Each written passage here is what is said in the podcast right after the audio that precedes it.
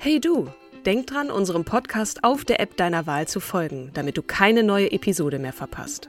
Und wenn du uns noch mehr unterstützen möchtest, schenk uns 5 Sterne auf Apple oder Spotify und lass uns auch noch eine tolle Rezension da. Mit Acast Plus kannst du uns übrigens werbefrei hören und auch 24 Stunden vor dem offiziellen Launch unsere neueste Episode vor allen anderen hören. Mehr Infos in den Show Notes. Mother's Day is around the corner. Find the perfect gift for the mom in your life with a stunning piece of jewelry from Blue Nile. From timeless pearls to dazzling gemstones, Blue Nile has something she'll adore. Need it fast? Most items can ship overnight. Plus, enjoy guaranteed free shipping and returns. Don't miss our special Mother's Day deals. Save big on the season's most beautiful trends. For a limited time, get up to 50% off by going to BlueNile.com. That's BlueNile.com. Hallo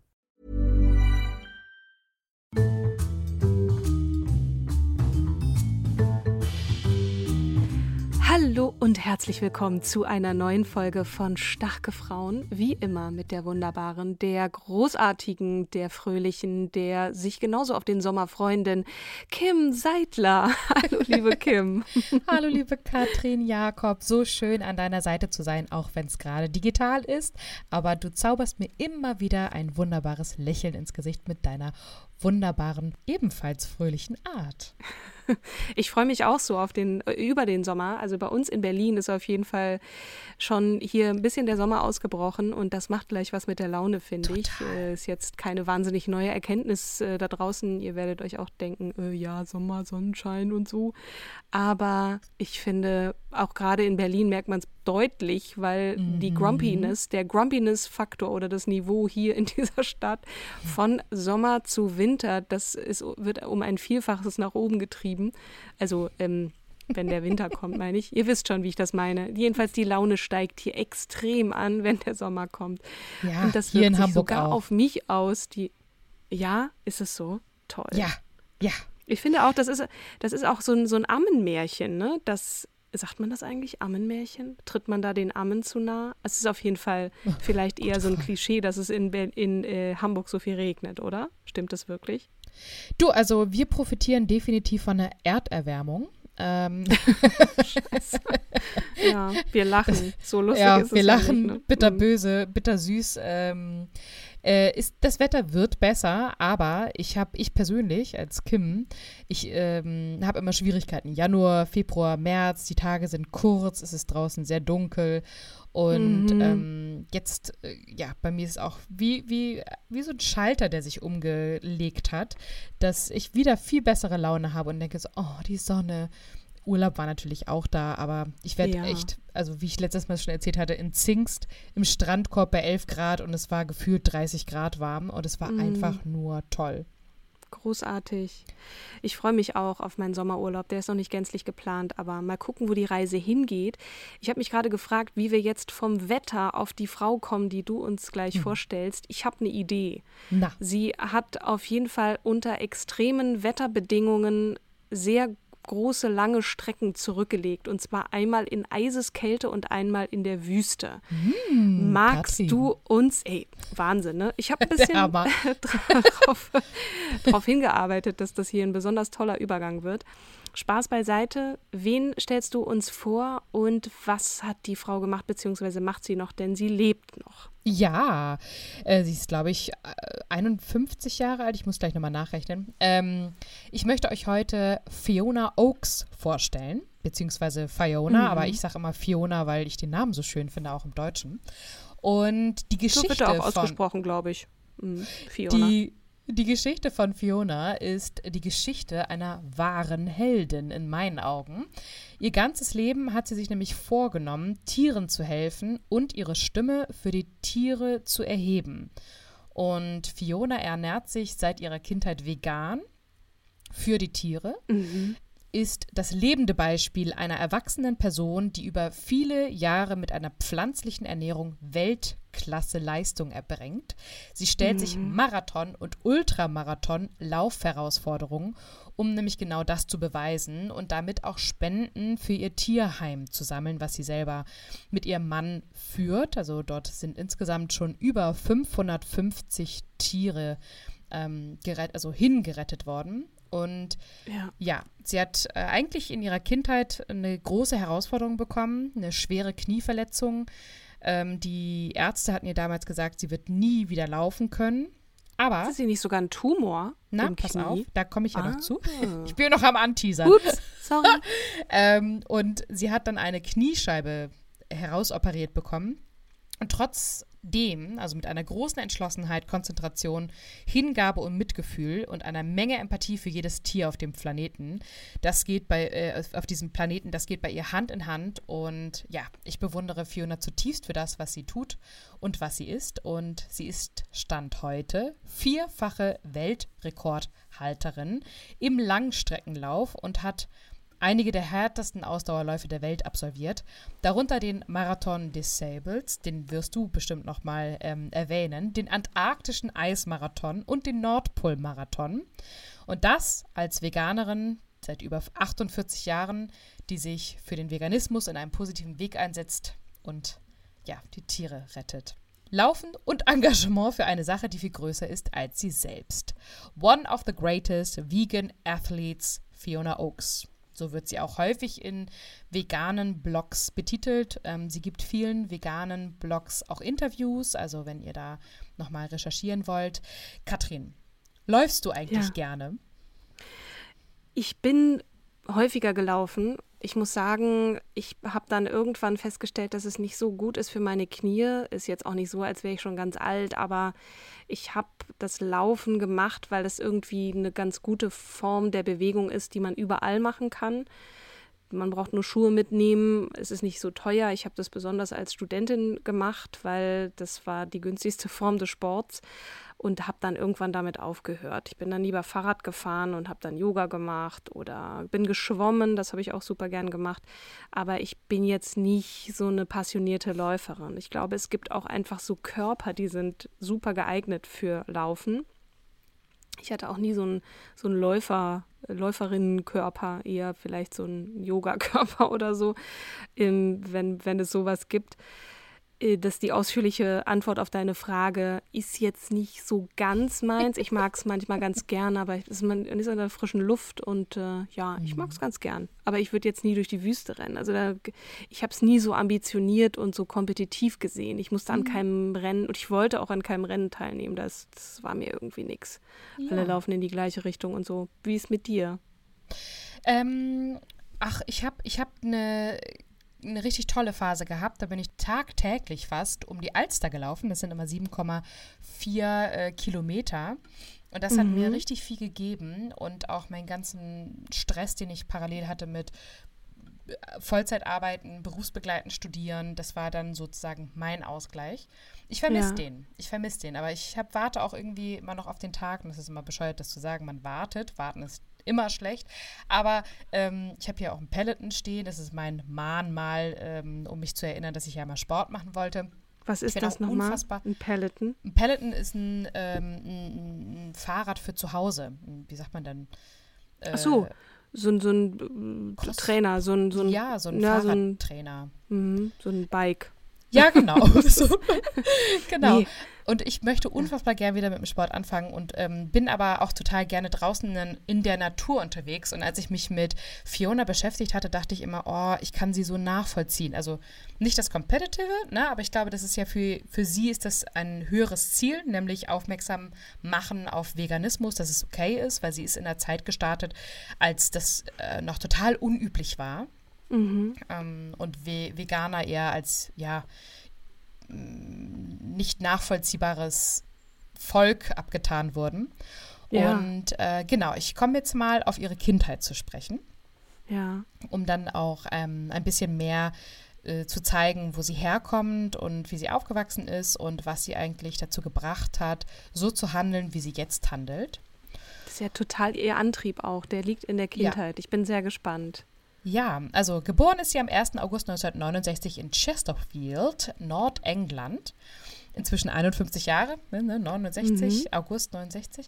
Ja, ähm, sie hat äh, laut ihrer eigenen Aussage, also sie hat ein eigenes Buch geschrieben, das verlinken wir euch auch nochmal in den Show Notes, ähm, also den Podcast-Beschreibungstext. Wir sind immer manchmal zu, äh, zu drin, glaube ich, dass wir denken, jeder weiß, was Show Notes ist. Äh, Das stimmt. Podcast-Beschreibungstext. Wir sind ja nun beide auch im Podcast-Business tätig. Das heißt, da kommen dann immer so Fachtermini. Ja, ja, ja. Das sind die, der Beschreibungstext. Genau. Genau. Ähm, genau. Sie hat eine konventionelle Kindheit gehabt, sagt sie. Also ihre Eltern und sie hat eine ältere Schwester. Ähm, waren ganz normales Elternhaus. Ihr Vater arbeitete in der Bergbauindustrie, ihre Mutter war eine Klavierlehrerin, wollte aber immer als Hebamme arbeiten. Und äh, Fiona schreibt auch ganz süß, später hat sie dann auch endlich das gemacht, ähm, was ihr Traum war. Also sie hat sich dann, mhm. ist dann später als Hebamme ähm, auch arbeiten gewesen. Und ähm, so wahnsinnig viel mehr über Schule äh, oder was sie dann für eine Ausbildung gemacht hat, habe ich nicht gefunden. Aber was ich sehr spannend war, ist, dass sie bereits im Alter von drei Jahren aus eigenem Antrieb Vegetarier wurde. Mit sechs mhm. Jahren wurde sie dann sogar Veganer aus eigenem Antrieb. Ja. Sie sagt, es gab keine Vorbilder, es gab auch kein, keine Einflüsse in der Familie, nur aus ihrer Perspektive geschrieben, ein sehr kindlicher, unschuldiger, grundlegender Instinkt, Tiere vor Schaden zu bewahren. Und in ihrer Kindheit träumte sie davon, mhm. eine Tierauffangstation zu gründen. Und sie hätte nie zu träumen gewagt, dass sie wirklich, wirklich ein Tierheim leiten würde, so wie jetzt mit ihrem Mann. Und ja.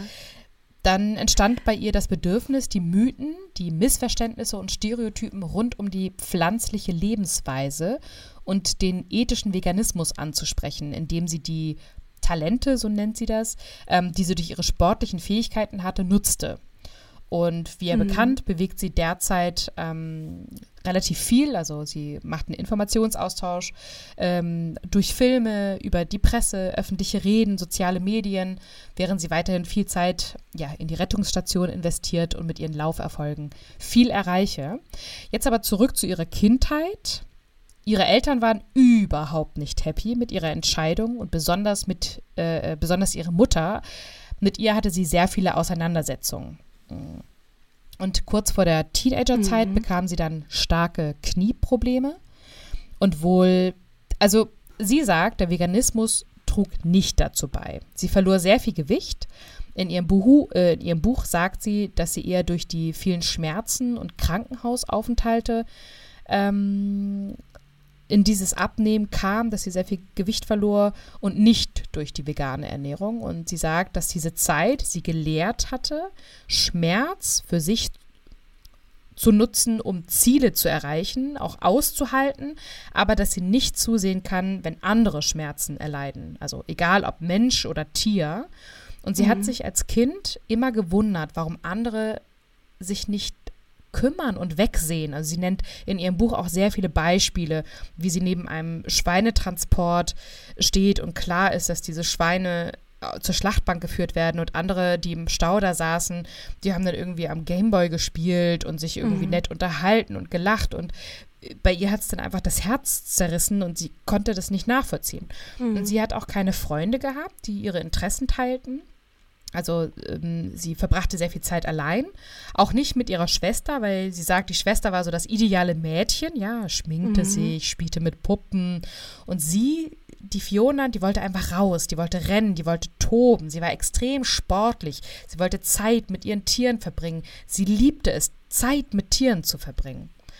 Mhm. Und genau, dann das, was du erwähnt hast, ähm, also sie, sie wurde im Alter von 17 Jahren aufgrund eines Tumors in der Kniescheibe ähm, 17 Mal operiert, bis ihr schließlich dann ja. die Kniescheibe im rechten Knie entfernt werden musste. Und die Ärzte diagnostizierten ihr, sie würde nie wieder laufen, geschweige denn Sport treiben können. Aber sie gab nie auf und sah das auch als Motivation. Mhm. Das ist wirklich, ich habe ähm, mal in die, es gibt auch eine total tolle Dokumentation, nicht so sehr über ihr Leben, sondern über den Marathon durch die Sahara, also durch die Wüste, den sie da absolviert hat. Da ist ein Kamerateam mitgefahren, kann man auf Amazon sich anschauen. Genau, Running, Running for, for good. good heißt die. Ja. Genau. Und da, äh, da hat, da kam auch noch ein Arzt zur Sprache, der sagte, das ist einfach unmöglich, dass du keine Kniescheibe mehr hast und äh, dass du dann überhaupt, also dass du dann nicht äh, gehbehindert bist ja. Äh, und dass du deine Beine auch noch so nutzen kannst, dass du mit, damit diese Strecken läufst, die sie dann ja auch ähm, gelaufen ist, das ist mhm. ganz, ganz, ganz ungewöhnlich. Und sie wird auch, das wird ständig, ist dieses Adjektiv, äh, dass sie, dass sie eine unglaubliche Kämpferin ist und dass sie ähm, ja auch über die Grenzen geht. Äh, und das für die Tiere. Also sie hat beschrieben, als sie da die Kamera läuft so mit, während sie da durch diese mhm. Wüste stapft. Äh, die haben ja auch nicht immer Renntempo, die gehen ja auch manchmal, diese TeilnehmerInnen da. Na, man äh, muss halt auch sagen, also äh, ich, wir, wir greifen jetzt ein bisschen vorweg, ne? aber die Teilnehmer müssen alle eine Lebensversicherung abschließen für den Fall, dass sie sterben. Mhm. Ähm, das sind 250 Kilometer. Mhm. Mhm. Ganz kurz zurück zu diesem Gedanken und dem Schweinetransporter, den mhm. du angesprochen hast, während die anderen Gameboy spielen. Und in diesem Moment kommt ihr dieser Gedanke, boah, ich habe Durst, ja, aber Tiere in einem Transporter, die sind eingefärcht und die haben auch kein, die haben auch nichts zu trinken, also reiß dich zusammen und, und laufe weiter. Das mhm. sind so mhm. Gedanken, die ihr kommen, während sie da in der Wüste rumläuft. Aber zu dem Rennen kommen wir gleich nochmal, aber daran mhm. musste ich gerade denken, als du das so beschrieben hast, ne? Ja. Dass sie sich immer wieder dann diese Gedanken macht, welches Leid haben die und welches privilegierte Leben habe ich eigentlich? Und das ist das, was sie weitertreibt. Also total. Und sie hat sich auch nie als Läuferin bezeichnet. Sie hat immer gesagt, ich bin eigentlich Veganerin, ich bin äh, Tierhalterin, ich bin, mhm. ich kann, bin eigentlich keine Läuferin. Und mhm. es ist ein bisschen absurd, weil sie dafür ja total bekannt wurde. Das ist ja das ja. Erste, was durch die Tür kommt im, auf Wikipedia, so ja. im übertragenen Sinne. Richtig. Äh, und ja, over, ich, back over to you. Ja, ich wollte auch nochmal auf das äh, Essverhalten eingehen, weil du es auch gerade angesprochen hast. Mm, in einem Interview bei, bei einem veganen Blog, ich weiß jetzt nicht mehr welcher das war, sagt sie, ich esse nur eine Mahlzeit am Tag, am Abend. Mhm. Das habe ich schon mhm. immer so gemacht, weil es sehr gut zu meinem recht eigenwilligen und hektischen Lebensstil passt. Mhm. Ich hatte keine Ahnung, dass dieses System einen Namen hat, bis ich bei einem Rennen in Russland war und einer der Trainer der kenianischen Athleten, mit dem ich sprach, sagte, ah ja, das ist, äh, das, das ist es, ähm, das ist Warrior Diet. Mhm. Und bei den Athleten in seinem Land ist es sehr beliebt. Und ja. sie sagt, ich achte den ganzen Tag über sehr auf meinen Flüssigkeitshaushalt und trinke reichlich Leitungswasser und Früchtetee. Meine mhm. abendlichen Mahlzeiten bestehen aus Grundnahrungsmitteln wie Getreide, Hülsenfrüchte, Obst, Gemüse, Nüsse, Nudeln und Trockenfrüchten. Da ich so viele Jahre lang vegan gelebt habe, gab es keine praktischen Produkte in den Supermärkten zu kaufen und so habe ich mir, oder besser gesagt meine Mutter, ein sehr einfaches, aber spezielles Ernährungsrepertoire und Regime zurechtgelegt, an das ich mich auch heute noch halte. Und mhm. wenn ich es richtig verstanden habe, dann kocht ihre Mutter immer noch für sie. Ja. Genau. Ja. Das äh, habe ich auch äh, auf ein, zwei Quellen oder in ein, zwei Quellen gefunden. Heutzutage würde man das bei uns Intervallfasten nennen, dass es ja. Warrior Diet ist. Das ist ja auch total krass. Das ist Ultra äh, Fasting oder so nennt man das. Ja, ah, das egal, weiß ich, ich, weiß es jetzt nicht mehr, aber äh, krass. Und aber sie ist so dran gewöhnt, ne, dass, äh, dass das also sie, ja. sie, verzichtet auf verarbeitete Lebensmittel. Ne? Also sie genau. nimmt jetzt keine veganen Burger oder so, so Patties zu sich, sondern das wird alles zusammengestellt aus einzelnen Teilen und mhm. zu einem ja, und, schönen und Mahl, sagt, das ihre Mutter kocht tatsächlich. Genau, und sie sagt, gesehen. ihre Großmutter mhm. hat das immer schon gesagt, dass es wichtig ist, dass der Teller bunt ist. Also all das, was auf dem Teller drauf ist, muss halt bunt sein. Das ist mhm. so die Weisheit, die auch die Mutter übernommen hat und so wie sie es halt ja. auch handelt. Wenn ich mal so ein veganes Kochbuch habe, dann denke ich, boah, wenn ich das so aufschlage, da, da kommt einem wirklich die Farbe entgegen und man hat schon total Lust, sich da was zu kochen. Ne? Das gibt mhm. ja auch mittlerweile ganz, ganz großartige Kochbücher und auch äh, Köche. Ähm, YouTuber, die einem da was vorkochen. Also mhm. es ist nicht mehr so wie früher. Aber sie macht das ja schon so ultra lange. Also das ist wirklich ja. phänomenal. Ne? Ja. Ja. Ja, ich, äh, sie wurde gefragt nach ihrem stolzesten Moment. Und da antwortet sie, wenn ich einen auswählen müsste, wäre der Sieg beim Marathon in der Antarktis und damit der Gewinn von drei Weltrekorden für die Tiere der stolzeste Moment. Ähm, es war nämlich ein Riesenunterfangen, sagt sie, das sowohl logistische, körperliche, geistige, spirituelle und finanzielle Ressourcen erforderte. Mhm. So viele Dinge mussten richtig laufen und so viele Dinge hätten schiefgehen können. Ja. Und ihr Mann passt übrigens immer, wenn sie fährt, also zu den, zu den Marathonläufen fährt oder reist, dann ist er in der kompletten Verantwortlichkeit für den Hof. Mhm. Ja. Ich fand das total spannend, was sie über diesen Nordpol-Marathon erzählt hat, auch in dieser Dokumentation, sehr sehenswert übrigens, auch wenn der Fokus auf dem Wüstenlauf liegt. Es ist so, dass sie gesagt hat, der, der Lauf in, am Nordpol ist ganz schwierig für sie, weil sie darf auf gar keinen Fall ausrutschen, weil dann, mhm. äh, äh also vor allem die gesunde Kniescheibe, das, das kann das Bein und, und auch die Kniescheibe, die so viel Druck aushalten muss, kann das gar nicht stemmen bei ihr. Das heißt, wenn sie ausrutscht, ist das Rennen sofort vorbei. Ähm, und, und nicht nur zweite, das Rennen wahrscheinlich, ne? Ja, ja, klar, genau. Mhm. Vielleicht dann für immer. Also du musst irrsinnig aufpassen. Du läufst natürlich da auch durch Tiefschnee, also diese Aufnahmen, die da waren, also wirklich unglaublich. Und das Zweite, was ich bemerkenswert fand, ist, das, was sie gesagt hat über, also sie, sie hat den ja gewonnen. Ne? Sie mhm. hat den vor Männern gewonnen. Dass es bei diesen Läufen ganz häufig nicht so sehr darauf ankommt, dass man körperlich stärker ist und dass man eine, dass man schneller laufen kann, sondern dass man im Kopf, also es ist ein Lauf nicht nur des Körpers, sondern vor allem auch des Kopfes und dass die Frauen äh, auch diejenige seien in ihren Augen, die mental manchmal stärker sind, ähm, weil sie sich vielleicht auch nicht so einen Druck machen. Das ist jetzt noch so halb von mir dazu interpretiert, aber das hat sie so beschrieben. Frauen sind manchmal mental viel stärker und müssen auch nicht, die laufen nicht, weil dann, um die schnellsten zu sein, sondern die, sie laufen fürs Durchhalten.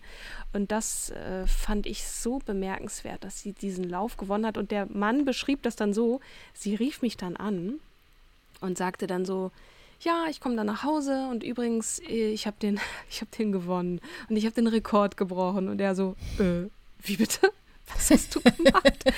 okay, das ist halt Fiona. Ne? Mhm. Ähm, und wenn man die so sieht, die sitzt auch dann manchmal so mit so hängenden Schultern und hat jetzt ja. auch nicht so, also die hat jetzt nicht so ein Charisma, was einen so weghaut erstmal. Aber mhm. wenn man mhm. sie laufen sieht, dann denkt man, oh mein Gott, was für ein Körper, was für ein was für, was für ein Rhythmus. Aber wenn sie spricht, das ist echt so ein bisschen underwhelming, finde ich fast.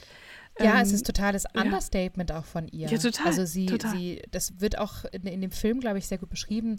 Ja. Ähm, sie wird beschrieben als eine außergewöhnliche Persönlichkeit, aber wenn man sie sieht, dann sieht sie halt nicht aus wie eine außergewöhnliche Persönlichkeit. Ja. Das fand ich eigentlich auch ähm, ziemlich bezeichnend.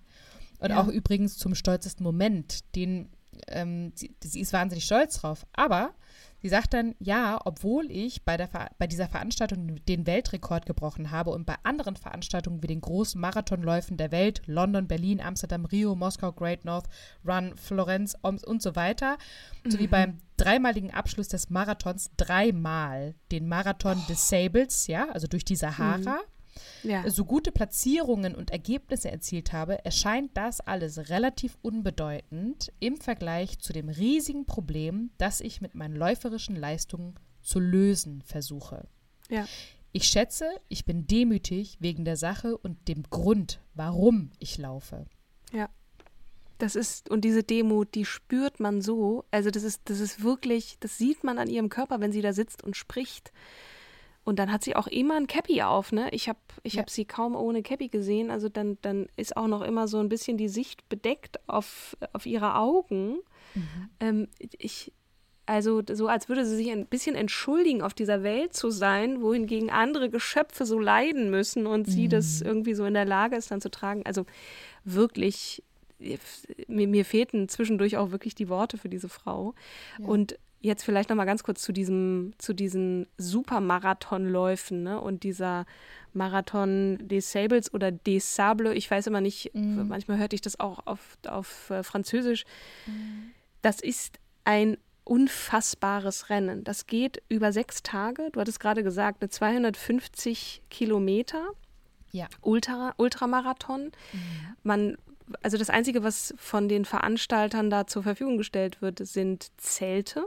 In der mhm. Nacht wird es auch zum Teil sehr kalt und Wasser. Du musst dann immer an bestimmten Stationen äh, also müssen in sechs Tagen 250 Kilometer zurückgelegt werden. Dann könnt ihr ungefähr rechnen. Nicht jede mhm. Etappe ist gleich, also die, die, Etappen sind unterschiedlich lang und auch vom Schwierigkeitsgrad dann unterschiedlich. Mhm. Aber ihr könnt euch ungefähr vorstellen, was da pro Strecke zurückgelegt wird und zwar in Sand und manchmal auch Geröll. Und in diesem Geröll, die haben so ganz spezielle Schuhe an, die haben so, so Cushions darunter, so, so Kissen. Das ist unglaublich, wie diese tausend Menschen aus, ich weiß nicht wie viele Nationen, 30, 50 Nationen, da wie so eine Herde und wie Zombies zum Teil und, durch die Wüste laufen. Also, nicht zu vergessen, krass. der Rucksack auf dem Rücken, ja, du trägst ja deine Vorräte ja. auf dem Rücken. Ja. Die Historie ja, übrigens, genau. weil ich das, das total spannend fand, habe ich mir angeguckt, woher kommt dieser Lauf? Wer hat das initiiert? Das ja. war 1984 ein Patrick Bauer, der allein in der Sahara im Alter von 28 Jahren beschlossen hatte, ähm, diese zu durchqueren. Das äh, eine Strecke von mhm. 350 Kilometern steht auf der Homepage des Marathons. Mm, der, die Wüste ist natürlich unbewohnt, er will es durch, zu Fuß durchqueren. Es gibt kein einziges Dorf auf dem Weg, keine Oase und keine Wasserstelle. Mhm. Und völlig autark ist er damals, 1984, mit einem 35 Kilo schweren Rucksack, der Wasser und Lebensmittel enthielt, äh, auf die Reise gegangen. Und äh, mhm. die, die dauerte dann zwölf Tage. Und das ist der Ausgangspunkt für den späteren Marathon des Sable. Und sie war die erste, 2012, das erste Mal ja dabei, und die erste mhm. lebenslange mhm. Veganerin. Stimmt, genau. Und sie hat immer ganz süß, egal wo sie reist, das ist auch schon so viel, wie so ein kleines Meme geworden, Percy dabei. Und Percy mhm. ist ein, ein kleiner Teddybär. Der ist immer, ich meine, der hat kein Gewicht, ähm, der, den, den macht sie dann immer in ihren Rucksack, egal wo sie da unterwegs ist. Und der ist auch so ein kleines Internetphänomen geworden, in den Interviews, die geführt wurden, auch im Zuge dieser Dokumentation ihrer WegbegleiterInnen, äh, kam dann auch Percy natürlich zum, zum äh, das Gespräch auf ihn und äh, hat natürlich auch ein Lächeln ins Gesicht gezaubert und ich habe ihn gesehen, der ist wirklich ganz putzig. Also könnt ihr gerne mal ergoogeln, wenn ihr ihren Namen eingebt mit Percy zusammen, P-E-R-C-Y. Da ist der kleine Teddybär auch zu sehen. Ganz niedlich. Ja, cool.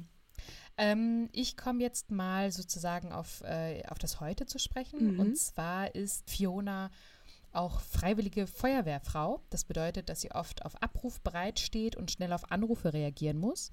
Außerdem leitet mhm. sie, wie schon erwähnt, zusammen mit ihrem Mann das Tierheim, das über 550 gerettete Tiere beherbergt. Und ja, dann schafft sie es auch noch, Zeit für, anspruchsvolle, für anspruchsvolles Lauftraining zu finden.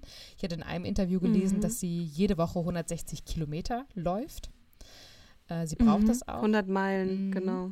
Mhm. Und Fionas Weltrekorde erster Weltrekord, der hier genannt ist, auch auf ihrer Homepage übrigens zu finden oder auch im Guinness World Record bestätigt.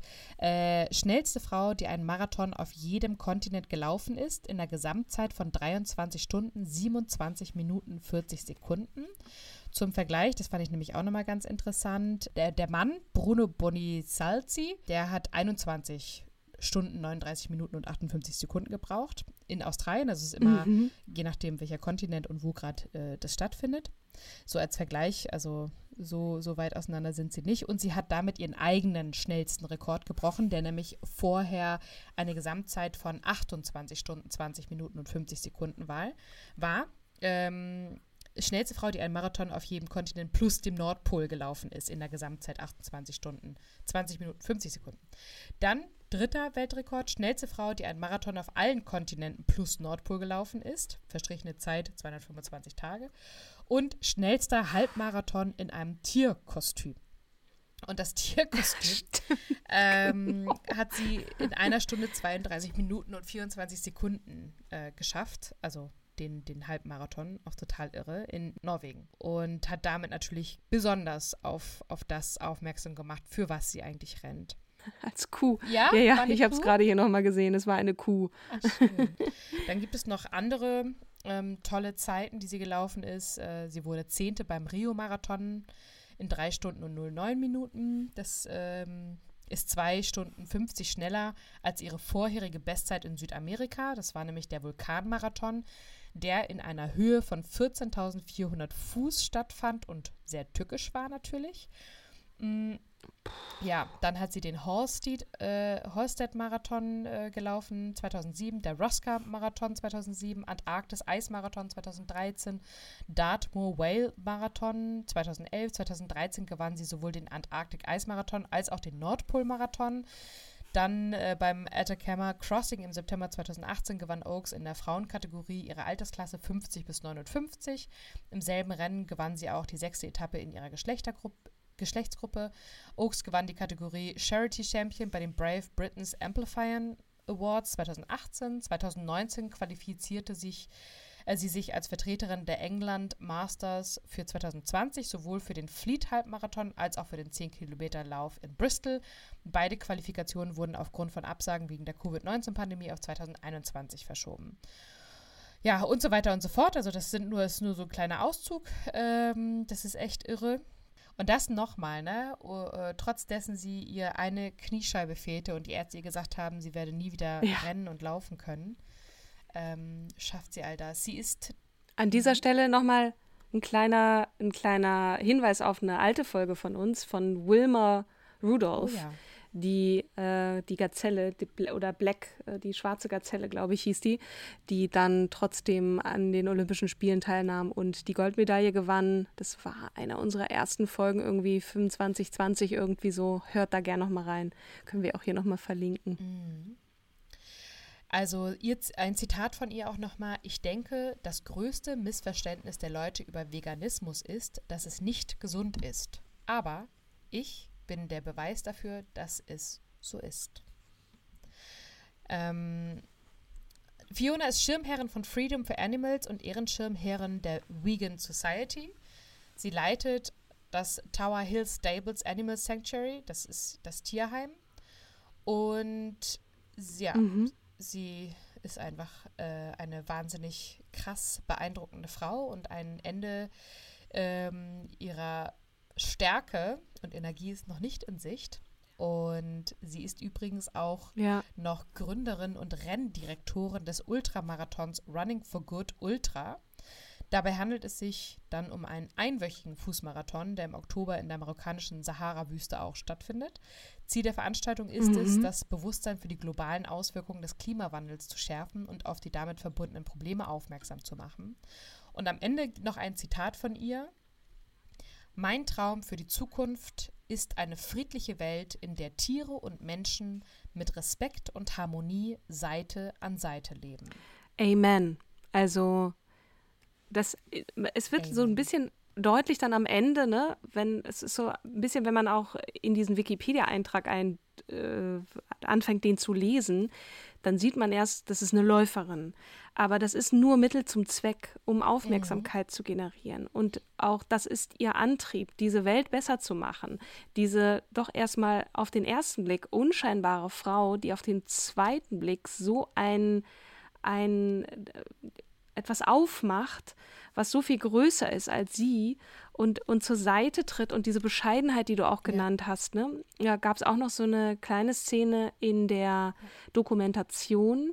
Sie hat dann eine Mitläuferin, mit der sie sich ein bisschen angefreundet hatte, dann begrüßt. Die kam sechs Stunden später als sie ins Ziel und die hat sie begrüßt und meinte so, du, ich bin so stolz auf dich, ne? Du hast, also das ist großartig, dass du das geschafft hast. Und dann sagte sie, naja, aber du bist doch, also die, die gerade angekommen war, aber du bist doch so viel ähm, früher angekommen. Da sagt sie, darum geht es doch gar nicht. Es geht um, um, um Ankommen, um, um stolz zu sein, um da eine Botschaft zu haben. Also diese, diese Bescheidenheit ist mir egal im Grunde, dass ich gewinne. Äh, Hauptsache, ich kann hier irgendwo meine Botschaft äh, loswerden. Mhm. Ne? Und das auch zu schaffen und auf mich selber stolz ja. zu sein. Und das ist, das ist wirklich großartig und sehr beeindruckend, muss ich sagen. Also, Total. Vielen lieben Dank an Andreas Schütte für die Einreichung. Genau. Noch eine kleine, kleine Fußnote. Mir fiel noch gerade ein, dieses Rennen, das sie da gelaufen ist in der Wüste. Sie war acht Tage davor krank. Sie hatte einen Infekt. Sie konnte gar nicht äh, sie konnte gar nicht trainieren richtig und musste zudem auch noch Antibiotikum nehmen. Das ist etwas, was Oha. man eigentlich nicht tut. Also man tut seinem mhm. Körper da ohnehin ja schon viel an, aber dann vorher noch direkt nicht trainieren zu können und dann auch noch Medikamente zu nehmen, das ist, äh, das ist eigentlich ein bisschen bekloppt auch, kann man sagen. Aber sie hat es durchgezogen und ähm, ja, das war schon mhm. krass. Mhm. Aber genau, danke Andreas. Und wieder einmal muss ich sagen, es ist toll, wenn ihr uns Namen schickt, wo wir erstmal sagen, äh, wer ist das? keine wer Ahnung, noch nie gehört. wer ist ja. das? Äh, oder mhm. schon mal gehört, aber ich weiß nicht, wo ich die jetzt hinpacken soll. Und wenn man über die dann wieder etwas herausfindet über, sei es diese Riesenmarathons, diese Bedingungen auch, worauf Menschen kommen manchmal. Ne? Also das ist auch bekloppt, mhm. was man dem Körper ja. da antut. Und trotzdem ist es ja, also in Fionas Fall vor allem für den guten Zweck. Und äh, das ist wirklich toll, großartig. Ja. Vielen, vielen Dank. Nächstes Mal werde mhm. ich euch eine Frau vorstellen, deren Name mit Sicherheit etwas bekannter ist und zwar Peggy Guggenheim. Ich sage jetzt noch nicht mehr dazu. Ihr könnt natürlich äh, euch denken, Guggenheim Museum und so, dass sie irgendwas mit Kunst oder, oder Kultur zu tun hat. Äh, und eine sehr illustre, schräge, coole Frau, die nicht mehr lebt, aber die eine unglaubliche Geschichte hat und die erzähle ich euch beim nächsten Mal. Mega, herzlichen Dank. Ihr Lieben da draußen, klickt abonnieren, wenn ihr es nicht eh schon getan habt. Gebt uns fünf Sterne und hinterlasst eine nette Rezension. Wir genau. freuen uns auf jeden Fall immer. Und wenn sie ein bisschen kritisch ist, da haben wir natürlich auch nichts dagegen. Äh, Im Fall von, wenn es euch nicht gefällt, dann braucht ihr ja nicht mehr reinschalten. Aber natürlich freuen wir uns. Dann empfehlt euren Feinden. Ja, genau. Großartig. Wir vielen, hoffen, vielen Dank, Kim. Gut. Und äh, genau, äh, bleibt gesund. Ihr genießt die Sonne. Ja. ja. Äh, für die Allergiegeplagten, äh, I feel you. Es ist auch manchmal nicht so ganz schön, wenn man gegen Gräser und solche Dinge allergisch ist. Aber es geht vorbei, haltet durch und äh, Richtig. genau, bleibt gesund. Dir lieben Dank nochmal, Kim, und wir sagen bis zum, bis nächsten, zum nächsten Mal. Mal. Tschüss. Ciao.